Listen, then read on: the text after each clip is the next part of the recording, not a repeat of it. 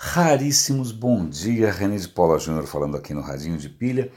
Ontem, por um descuido meu ou por algum bug qualquer, eu acabei saindo de casa crente que eu tinha publicado o Radinho e quando eu fui ver, não, não tinha publicado. Quando eu voltei para casa no final do dia, o browser estava numa situação difícil de entender, então eu não sei o que aconteceu e acabei publicando o episódio um pouco tarde. Espero que vocês tenham tido oportunidade de ouvir porque é, a gente acaba comentando ali no, no, no, episódio de ontem a história do suicídio juvenil nas escolas brasileiras, nas escolas do mundo. Então é um episódio importante. Espero que não tenha, que a minha comida de bola aí não tenha tido maiores impactos. E é engraçado porque eu acho que essa história do, do, de ontem do suicídio me empolgou tanto que eu acabei deixando de comentar algumas coisas que estavam na lista. E uma delas é meramente curiosa, é a seguinte: o Elon Musk, o cara da Tesla, pelo qual eu não nutro a menor simpatia, não estou, assim, lógico, dos carros, as inovações, seja o que for, mas eu não gosto do, da, não gosto do personagem, não gosto da figura, não gosto da atitude, é pessoal a coisa. Então, é, é, eu me reservo o direito de não apreciar a pessoa ou aquilo que ele, em princípio, tenta representar. Não é assim que eu imagino um cara que vai mudar o mundo para melhor. Né? Eu tenho me inspirado mais com outras figuras, sei lá, o próprio Bill Gates, né? que, que tem uma história também complicada no começo, mas que agora está né, tá aí é, aplicando a fortuna dele em casa, causas humanitárias tal. Curiosamente, o irmão do Elon Musk parece que é uma figura mais interessante. Então eu vou dar um link aqui para um artigo dizendo que o irmão dele, que chama Kimball Musk, pelo visto os nomes é, criativos são uma marca da família, é, ele está num, numa, numa, luta um pouco diferente da do irmão, ele está tentando fazer com que os americanos comam melhor, né, com que os americanos comam mais coisas orgânicas, com que os americanos tenham uma dieta mais saudável. Cara, na boa, eu acho isso mais legal. Eu acho isso mais legal do que foguetes e carros voando no espaço sideral. É bom, mas é uma questão de gosto. Então, se vocês estiverem curiosos e também se o tema de alimentação saudável, saúde, sustentabilidade interessa a vocês, deem uma olhada que a reportagem está aí. O ah, que mais que eu separei para a gente comentar aqui? Ah, dois segundos. É, tem uma, uma notícia bastante é, é, desconcertante aqui, para mim pelo menos, que é a seguinte. É, algum tempo atrás eu comentei aqui no Radinho também, o Google é, é, não, ficou patente, ficou claro, né, não dava mais para esconder que o Google estava colaborando com projetos militares do Pentágono. E na época eu comentei que muitos empregados, muitos funcionários do Google é, protestaram, né, é, bateram o pé, subiram no banquinho, etc. E tal. O que eu quero comentar hoje é que muitos desses funcionários estão pedindo as contas.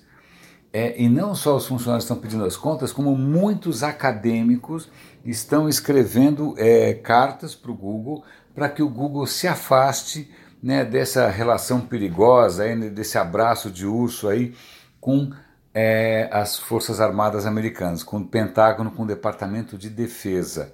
Tá? Se eu não me engano, até o número de acadêmicos, que era uma coisa meio brutal, acho que era mil acadêmicos, um troço desse. Então, só para você ver, eu até fiz uma provocação, que obviamente ninguém achou graça, que era assim, você pediria as contas, ó, mais de, no, ah não, desculpa, mais de 90 acadêmicos em inteligência artificial, ética e ciência da computação lançaram uma carta aberta. Então é isso aí, é uma carta aberta, são 90 acadêmicos pedindo para o Google parar com isso. Né? Eu, eu fiz uma provocação, é você abandonaria o seu empregão né? É, por discordar da ética da empresa? Pois bem, o Google está aí dando exemplo, ou pelo menos alguns funcionários do Google estão dando exemplo, de que isso pode sim ser motivo para você pedir as contas. Eu achei, eu achei interessante. É, uma coisa curiosa é eu tenho um ritual matinal com a minha mulher, a gente, eu assino o Estadão impresso, eu faço questão de manter a assinatura do jornal impresso, eu gosto do ritual, a gente senta ali junto, lê, comenta as coisas juntos e tal. E é interessante que a inspiração aqui para o radinho pode vir de onde a gente menos imagina. Por exemplo, do caderno de viagens. O caderno de viagens do Estadão tem um personagem fictício chamado Mr. Miles, que seria o homem mais viajado do mundo. Pois bem, o Mr. Miles, na sessão de cartas do Mr. Miles, uma leitora falou: olha, essa história de tecnologia pode ser realmente um tiro no pé, porque a minha avó tava, é, tinha que embarcar num voo da Lufthansa na Alemanha e o sistema de check-in era tão automático que ela não conseguia fazer sozinha. Por sorte, alguém é, né, se prestou ali a ajudar e salvou o dia ajudando a velhinha a fazer o check-in automático. E aí os comentários do Mr. Miles sobre esse tipo de arrogância, esse tipo de presunção dos tecnocratas é divertidíssimo. O Mr. Miles é uma leitura muito divertida sempre. Eu vou dar um link aqui para vocês darem uma olhada.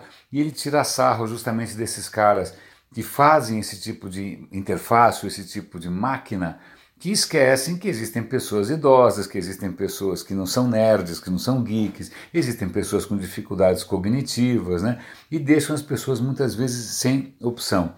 Esse tema da acessibilidade é um tema que é recorrente aqui no Radinho.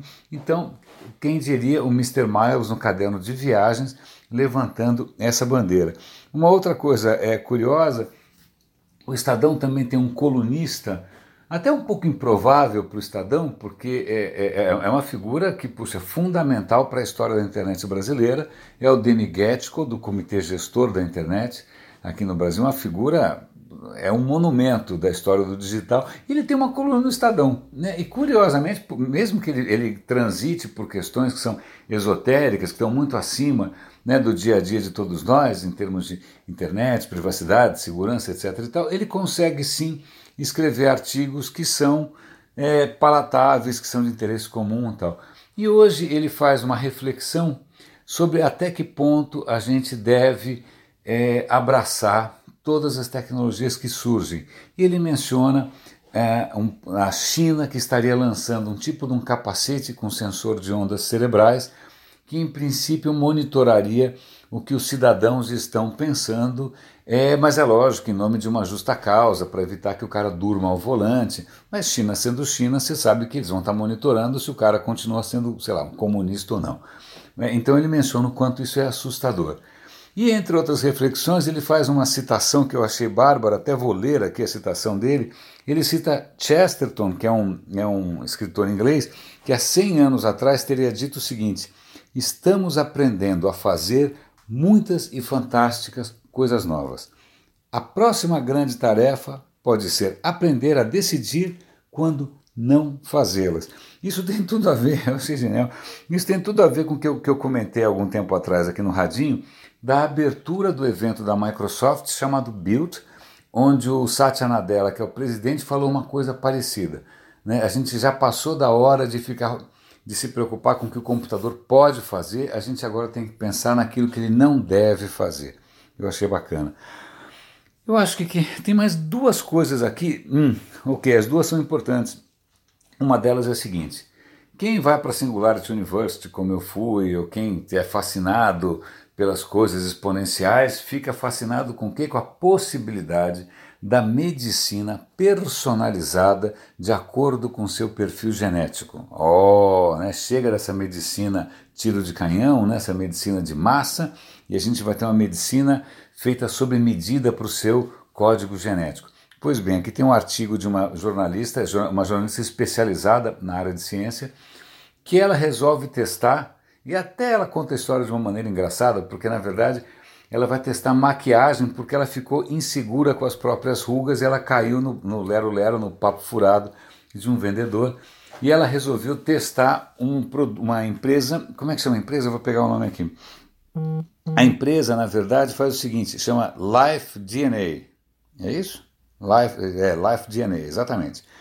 A história é a seguinte, você, em princípio, sobe os seus dados, o seu DNA para o 23andMe, que é uma dessas plataformas que analisam o seu DNA, compartilhe esses dados com essa startup e o que acontece é essa startup, baseada no seu perfil genético e baseada em mais de mil estudos científicos revisados por pares, etc. e tal, ela vai te mandar um pacote de cosméticos feitos sob medida para o seu código genético. O pacote custa 300, praticamente 100 dólares por mês, 300 dólares por três meses, né, 289, sei lá, mas 300. 300 dólares por mês, ou seja, mais de mil dólares por ano.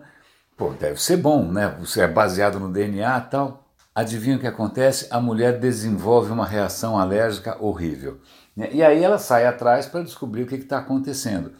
Aí ela conversa com dermatologistas, conversa com cientistas, e inclusive vai entrevistar o, o dono dessa startup, que obviamente não é um cientista, é um marqueteiro, claro. Ela vai ver os papers que eles citam, os papers também não são tão papers assim, não tem tão... Bom, em suma, não. em suma, eu estou contando essa história para mostrar que, mesmo que em algum momento seja possível você fazer medicina ou até mesmo cosméticos baseados em genética, antes disso a gente vai passar por todo tipo de picareta, todo tipo de oportunista, todo tipo de, é, sei lá, né, de contador de histórias. É que tem uma expressão em inglês que chama é, o vendedor de óleo de cobra, né?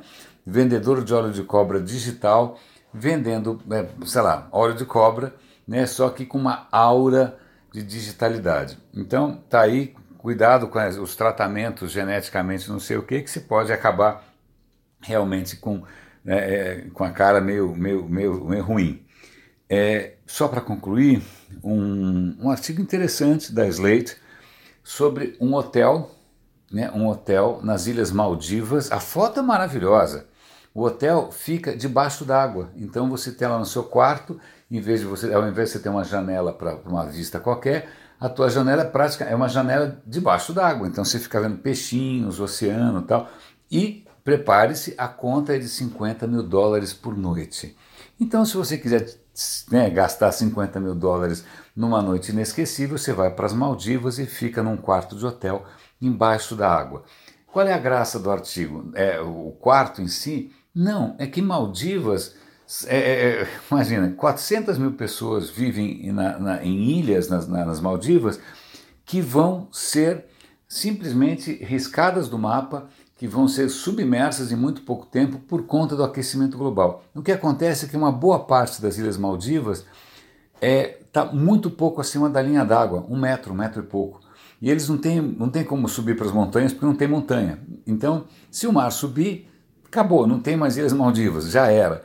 Né? Então, algum tempo atrás, o presidente das Ilhas Maldivas ele fez várias ações meio marqueteiras, né? Ele fez uma reunião com os ministros debaixo d'água, ele fala na ONU. Bom, no fim, esse cara foi deposto recentemente, mas de qualquer maneira, ele soube chamar a atenção para o fato que as Maldivas vão desaparecer do mapa por uma coisa, perdão, pela qual eles não têm a menor culpa. Eles não, têm, eles não fizeram aquecimento global e eles vão pagar o preço por isso. E esse hotel, e aí, e aí que vem a ironia, não é que esse hotel está ali para arrecadar fundos, para ajudar. Não, não está arrecadando fundos para nada, é só um hotel. Perdão, é só um hotel caríssimo. Na verdade, em nenhum momento o, hotel menciona que as Ilhas Maldivas vão sumir. Em nenhum momento o hotel menciona o aquecimento global. Em nenhum momento o hotel menciona nada. Então, eu, eu, o artigo, eu deixei isso justamente para encerrar o radinho, porque ele mostra essa cara de pau, nesse cinismo né, é, da, da, dos dois lados. Quer dizer, você tem é, uma situação que é simbólica, que deveria chamar a atenção de todo mundo. Perdão, minha garganta está péssima hoje. E está sendo usado, explorado de uma maneira completamente é, insensível e fechando os olhos, e perdão, que horror, por um problema tão grave. Isso faz lembrar o quê? Trump, faz lembrar todo mundo que nega o aquecimento global, que faz lembrar os esforços na Flórida para chamar a atenção é, para o problema. A Flórida também vai passar por um problema parecido, mas ao mesmo tempo tem gente lançando condomínios de luxo como se não houvesse amanhã.